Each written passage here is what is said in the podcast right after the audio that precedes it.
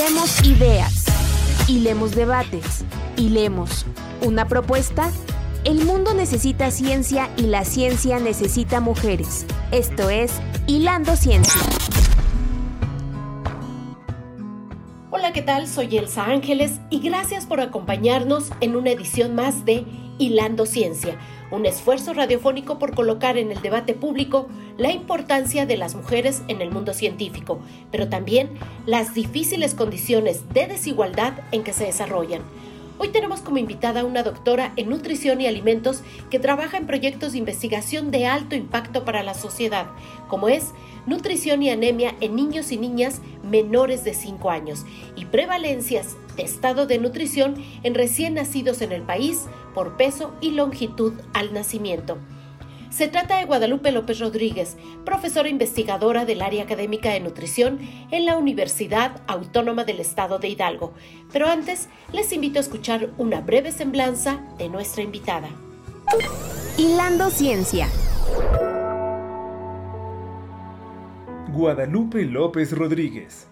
Es doctora en Nutrición y Alimentos por la Universidad de Santiago de Chile. Pertenece al Sistema Nacional de Investigadores Nivel 1 y cuenta con el perfil deseable del Programa para el Desarrollo Profesional Docente de la Secretaría de Educación Pública. Desde hace más de 20 años es profesora e investigadora del área académica de nutrición en el Instituto de Ciencias de la Salud de la Universidad Autónoma del Estado de Hidalgo. Es coautora del libro Perfil Nutricional de Escolares de Hidalgo 2010, Estado de Nutrición de Escolares y Variables del Contexto Familiar, Escolar e Individual y es autora de 16 artículos científicos internacionales y 14 nacionales. Ha participado en proyectos de investigación de alto impacto para la sociedad, como la Encuesta Estatal de Nutrición Hidalgo 2003, Evaluación Bioquímica del Estado Nutricional de Niños Menores de 5 años. Actualmente trabaja en el proyecto titulado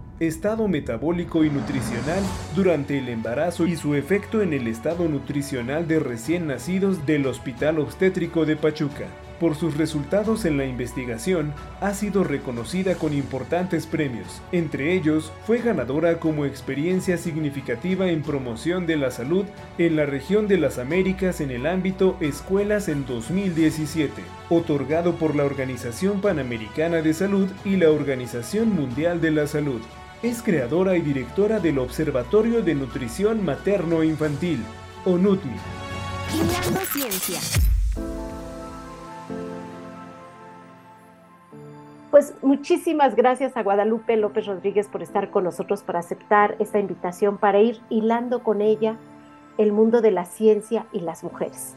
Eh, Guadalupe tiene una trayectoria muy importante, como ya ustedes habrán escuchado por la semblanza curricular, y ahora en Violeta Radio lo que nos interesa saber es un poco más sobre los resultados que has logrado con tu trabajo de investigación.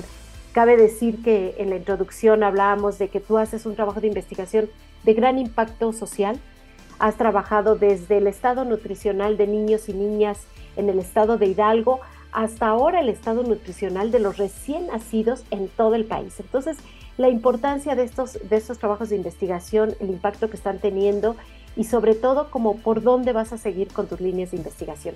Muchísimas gracias por aceptar esta invitación. No, bueno, al contrario, Elsa, siempre es un gusto que me invites a tus programas. Soy este, una visitante muy afortunada de Luciérnaga y bueno, ahora en, este, en esta emisión nueva que estás invitándome a participar, pues qué gusto. Muchísimas gracias, Guadalupe. Y bueno, cuéntanos un poco sobre este último artículo. Me parece que es de una gran relevancia, sobre todo por la novedad. Es decir, nadie se había detenido a exactamente saber qué peso y qué talla están haciendo los niños y niñas en nuestro país. Y lo lograste con una búsqueda exhaustiva de un sistema de registro que además ni siquiera se lleva bien, ¿no? No está completo en todo el país y que fue publicado por el Instituto Nacional de Salud Pública. Sí, efectivamente. Mira, em, yo creo que nosotros en el mundo de adultos, ¿no? Tenemos una concepción, lo que es válida, de que la vida, de que los riesgos para la salud, de que incluso los nutriólogos como yo, que el estado de nutrición pues inicia, inicia eh, los primeros, inicia su importancia, ¿no? Porque realmente la vida inicia en el momento de que salimos del vientre materno. Pero poca gente se había preguntado qué pasaba en el vientre materno, ¿no? Cuáles eran todos aquellos factores que, que condicionaban la, la vida presente y futura de los nacidos. Y bueno, hay algo que a mí me parece muy interesante, ¿no? Las, las madres ancestralmente, las abuelas ancestralmente han cuidado y protegido ese vientre materno, esa gestación, incluso de forma muy aguerrida, ¿no? O sea, una madre gestante es protegida por su entorno familiar, por su entorno social, por su entorno cultural. Y todo eso no es por capricho, sino es por, por una experiencia que tienen ancestralmente, un conocimiento que pasa de generación en generación, ¿no? De que se observa que aquellas madres que son cuidadas, bien cuidadas, pues tienen un, mejor desenlace ellas, un mejor desenlace de los, los nacidos. Y bueno, lo que viene a hacer la ciencia es a demostrar de qué manera o en qué magnitud esas cosas pasan. Entonces, bueno, un, investigador eh, inglés, ¿no? Parker, que es un investigador en ciencia básica, publica un artículo respecto a cuáles son los riesgos asociados al peso al nacer con la, la, la prevalencia de muerte por enfermedades coronarias, principalmente infarto, al miocardio y también las prevalencias o los riesgos de desarrollar hipertensión en la edad adulta. Y entonces demuestra que aquellos nacidos con menos de 2.500 gramos, que sería un niño con bajo peso al nacer, tienen los riesgos muy aumentados, hasta tres veces más riesgo de desarrollar estas enfermedades en la edad adulta o bien morir con, de un infarto. Entonces, pues le pone números y le pone nombre, que es el origen fetal de la enfermedad, Barker y su teoría, teoría de este origen. Y entonces, bueno, pues ya esto desde finales de los 90 y principios del 2000, ya son teorías muy, muy revolucionarias, muy aceptadas, muy trabajadas, y que vienen a demostrar que nuestras madres y abuelas tenían toda la razón, ¿verdad? O sea, los entornos maternos tienen que ser extremadamente cuidado. Le dan la razón como debe ser a, los conocimientos ancestrales. Y por otro lado, pues eh, poco se había visto, o sea, dado vuelta a decir, bueno, ¿y cómo es que nacen estos niños? Si ya en Inglaterra se tenían registros de un gran número de sujetos nacidos con 2.500 gramos, en México donde están los registros, ¿no? Y entonces es, ahí donde yo doy la vuelta y volteo un lado, volteo para el otro y digo, ay, no hay absolutamente. Increíblemente, pero no había una, una evaluación del estado de nutrición al nacimiento. Exacto. De nuestros niños en México, ¿no? están las encuestas nacionales de salud y nutrición, donde engloban un grupo menor de un año, pero son escasos los, los, niños que son evaluados y realmente los menores a un año tienen otras características muy distintas a un recién nacido eh, vivo. Así es. Y bueno, pues yo siempre viendo una oportunidad, ¿no? Curiosa como, nací, me doy, me doy a la... Como toda científica además. Viendo la, la, necesidad de aportar el dato y eso es lo que es este artículo científico de las prevalencias del estado de nutrición al nacimiento de, por peso y longitud, eh, basados en una base de acceso abierto que es el SINAC. El SINAC es el Sistema Nacional de Salud y que pues me, me daba información de todos los certificados de nacimiento de los nacidos vivos en México. Y pues así hace la magia, digo yo, ¿no? Cuando veo los datos y veo las, las distribuciones, los riesgos en todo el país y puedo determinar eh, poblacionalmente qué, qué, riesgos tienen los niños que nacen en, en el norte, en contraste con los que nacen en el centro o, los que nacen en el sur. Y bueno, resultado de esos hay grandes sorpresas, porque no, no, no siempre todo se comporta como uno hubiera pensado. Así es. Ahorita eh, que nos pudieras esbozar cuáles son de los principales resultados que encontraste, pero quisiera hacer la anotación para quienes nos están siguiendo a través de Violeta Radio, que este estudio y este análisis de datos que hiciste junto con un equipo muy amplio de investigadores, de estudiantes de posgrado, es que obtuviste información por municipio. Y esto es algo muy relevante porque se vuelve una fuente de información de gran valor para generar, por ejemplo, eh, políticas públicas o para darle seguimiento a otras líneas de investigación. Puede ser la pauta para comenzar a hacer un trabajo mucho más profundo de esta realidad. Pero ahora sí, platícanos de los principales resultados que obtuviste. Sí, los resultados en términos nacionales, pues están, por un lado, algunos eh, estados del norte del país, ¿no? Como Baja California Sur, Baja California Norte, Sinaloa, que son estos estados quienes están presentando las prevalencias más altas de un indicador que se llama eh, grandes para la edad gestacional, que son estos niños que a lo mejor el concepto macrosómico nos es más familiar, estos pequeños que nacen eh, con mayor tamaño, ¿no? En relación con, con los niños promedio. Los macrosómicos son niños con más de 4.000 gramos, pero realmente los grandes para la edad gestacional hay un ajuste ahí de acuerdo a su sexo y de acuerdo a su edad gestacional, porque no es lo mismo tener 30 semanas que tener un nacimiento con 38 semanas, ¿no? O sea, no podemos esperar que todos tengan 4.000 gramos igual para ser diagnosticados macrosómicos o grandes. Entonces, cuando se hacen los ajustes, pues empieza aparecer los estados del norte del país como e, eso sí como se esperaba, ¿eh? se esperaba que ellos registraran las prevalencias más altas, pero también yo esperaba que fuera este, la Ciudad de México, ¿no? El Estado de México, que, que son eh, otras metrópolis que, que, no sé, que fueran también, otros indicadores socioeconómicos, ¿no? Claro que tendrían eh, mejores condiciones de vida o de desarrollo, ¿no? Económico. Así es. Económico, hablemos.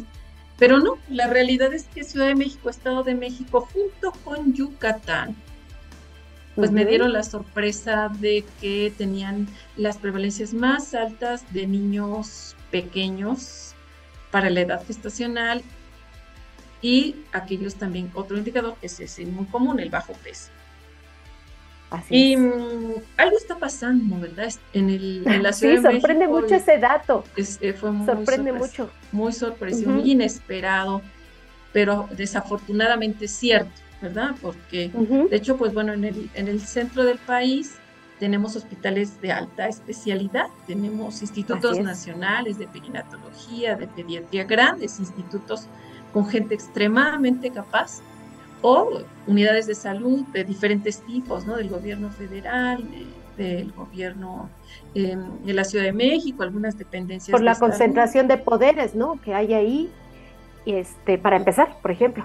Claro. Entonces se, se supone que las mujeres gestantes tienen más acceso a un seguimiento, por ejemplo, de su embarazo. Pero pues podría haber ahí factores, no sé, como la contaminación, que sé que no es tu tema, ¿no? Pero algo está pasando, o el ritmo de vida, el hecho de que las mujeres trabajen en su mayoría, que se trasladen grandes tramos de, la ciudad, no sé.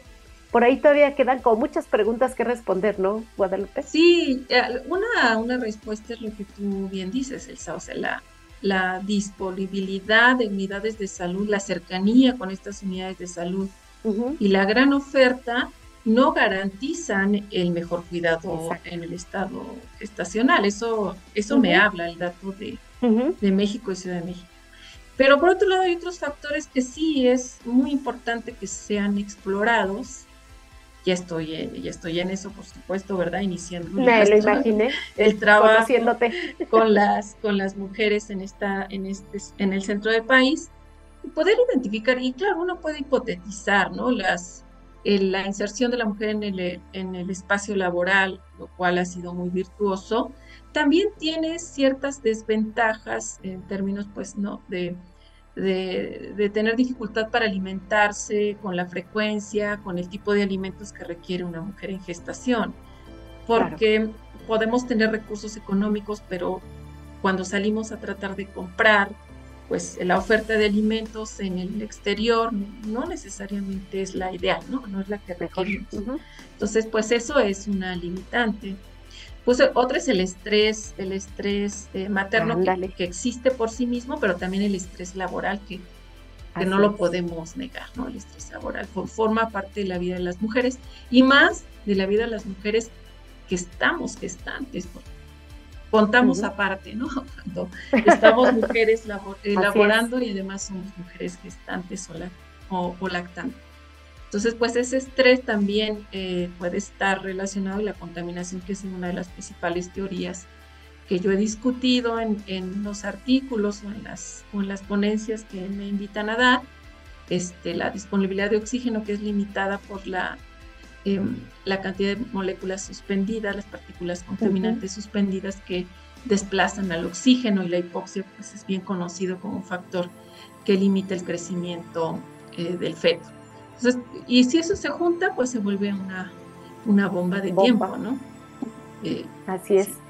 Y bueno, por último, pues, el sur, ¿verdad? El sur que es, el ya esperábamos que tuviera deficiencias, no tan pocas como pensé, Chiapas me sorprendió gratamente, pero Yucatán se perpetúa como un lugar de grandes eh, deficiencias, no solo de nutrientes para niños en crecimiento, sino también para niños en gestación. Así es. Guadalupe, eh, se ha combinado una serie de resultados en tu trabajo de investigación, por eso estás reconocida como nivel 1 dentro del Sistema Nacional de Investigadores desde el estado nutricional de los menores de 5 años que lo trabajaste, estos perfiles o estos indicadores de anemia, eh, especialmente en zonas indígenas del estado de Hidalgo, la cuestión de los recién nacidos, eh, ahorita este eh, análisis de datos tan importante que hiciste, que lo tenemos, ya lo tienen ustedes municipio por municipio en todo el país, te llevó a crear algo que es muy, muy bondadoso, que es el Observatorio de Nutrición Materno Infantil, ONUMIT, ONUTMI, perdón, ONUTMI, que está alojado en el sitio web de la Universidad Autónoma del Estado de Hidalgo. Y lo digo de manera muy generosa, porque entonces en un mismo sitio pueden encontrar las personas que se dediquen a la investigación o no, que se dediquen al sector de salud o no, hasta la propia población que está planeando un embarazo o que está eh, eh, transitando por él porque van a encontrar desde artículos científicos, de esto que nos hablaba la doctora Guadalupe, sus resultados, hasta eh, tips, eh, consejos, eh, técnicas de cómo, por ejemplo, pesar o medir a un recién nacido. Tiene una gran, gran variedad de información sumamente importante en donde ustedes pueden consultarlo. Platícanos un poco de ello. Sí, yo creo que es uno de mis grandes logros y lo digo con mucho orgullo. ¿eh? Claro. Sí, eh, el Observatorio de Nutrición Materno Infantil es, es algo que me, me, me, llena como persona, ¿no? como ser humano, porque tiene esa finalidad que tú bien has mencionado, tiene la finalidad de ser útil. Entonces uno puede tener muchas publicaciones científicas y, leer eh, con colegas, expertos, leerte, incluso reconocerte y eso es válido también muy útil. Pero por otro lado, si lo que uno está haciendo, lo que uno está descubriendo en beneficio de las mujeres y los niños, no se traduce en beneficio social, para mí no tiene sentido, para mí. Y muy respetable para el que no, porque es, esto es misión de vida, ¿no? Esto no, no es un, una, una receta para todos, sino que cada quien decide para qué utiliza esta vida que te dieron o que te concedieron o el tiempo de vida que te concedieron. Entonces es por eso que es un orgullo, el observatorio es algo que me satisface gratamente y te quiero compartir además que la semana pasada, antepasada realmente el viernes, estuve en la Secretaría de Salud de Hidalgo presentándoles al Observatorio de Nutrición Materno Infantil con la finalidad de que se eh, cobre, cobre vida continua y que ahí podamos estar dando eh, eh, tanto información para el personal de salud involucrado como estadísticas estatales que puedan ser útiles en la toma de decisiones, ¿no? Porque esa es la, la, ventaja del trabajo que hemos hecho, que tenemos datos a nivel municipal particularmente para el estado de Hidalgo, aunque no únicamente, pero en particular para el estado de Hidalgo, pero al fin de cuentas los investigadores somos, somos dadores de, conocimiento, ¿no? Somos facilitadores, diría yo, de conocimiento. Pero quien toma las decisiones es el, gobierno o las instancias de gobierno. O sea, yo no tengo la capacidad de llevarles una actividad de capacitación al, al personal de salud de todas las unidades de salud del Estado, ni tampoco tengo la capacidad de eh, poder em, llevarles el, dato a, un secretario de salud de otro estado para que pueda eh, yo influir en, su toma de decisiones. No, más bien hay que, hay que dar eh, los elementos para que del repositorio, de la, del, del observatorio y de estos espacios. Por eso es que te agradezco enormemente siempre la invitación. Estos espacios son de difusión de la ciencia que llegan a muchos oídos y que sensibilizan a, esas, a esos actores clave, entre ellos los, los tomadores de decisiones, ¿no? Eh, y, dicen, ah, hoy en el Estado de México está pasando esto, ¿no? Tomemos, considerémoslo para nuestra nueva política de atención o para la focalización de acciones y, de eso se trata, ¿no? De complementar lo que la academia hace y que la Universidad Autónoma del Estado de Hidalgo lo tiene clarísimo, ¿no? La ciencia en beneficio de la población, ¿no? Hacer que lo que hacemos tenga un impacto social, que además tú eres una tremenda eh, exponente de, de, esto, de cómo facilitas a los investigadores como una servidora el que podamos hacer posible este, uso social de la información. Muchísimas gracias, Guadalupe. Muchas gracias por tus palabras. Y bueno, ahí está el observatorio. De verdad, visítelo porque además lo pueden alimentar, pueden tomar datos, pueden contactar a Guadalupe López Rodríguez y saber cómo se puede colaborar. Y lo que tú bien dices, ¿no? Empujar esos cambios, esas políticas públicas que pudieran beneficiar y que pudieran cambiar esta realidad. Antes de continuar en esta charla con Guadalupe López Rodríguez, profesora investigadora del área académica de nutrición en la Universidad Autónoma del Estado de Hidalgo, les invito a escuchar la cápsula que preparó nuestra compañera Marislas, Las Luchonas. Hilando Ciencia. Esther Roca Campos es una destacada científica impulsora del movimiento MeToo en la Universidad de Valencia proyecto que persigue la incorporación de legislaciones para superar la violencia de género en el ámbito científico y académico. En el lanzamiento del movimiento el año pasado, Esther Roca expresó que cuando era estudiante fue víctima de acoso sexual por parte de un profesor. Cuenta que no fue la única, pero que nadie denunció porque no se tenía la información que hay ahora. Años después, cuando se dedicaba a la docencia, se vio inmersa en un episodio de violencia de género aisladora, la cual definió como el tipo de violencia que sufren las personas cuando defienden a víctimas de violencia de género. La científica española cree que los protocolos y las comisiones de igualdad no son realmente efectivas, ya que no tienen en cuenta el conocimiento científico que hay al respecto. Con todo, asegura que desde el movimiento MeToo están logrando que las universidades formen a sus trabajadores. Actualmente, Roca Campos es directora del Máster de Necesidades Educativas Especiales y Atención Temprana en la Universidad Internacional de Valencia. Es editora de la revista multidisciplinar Journal of Educational Research y cofundadora de la Asociación Universitaria Ciencia, Feminismo y Masculinidades así como de la Asociación para la Educación Basada en Evidencia Científica. Estás escuchando Hilando Ciencia.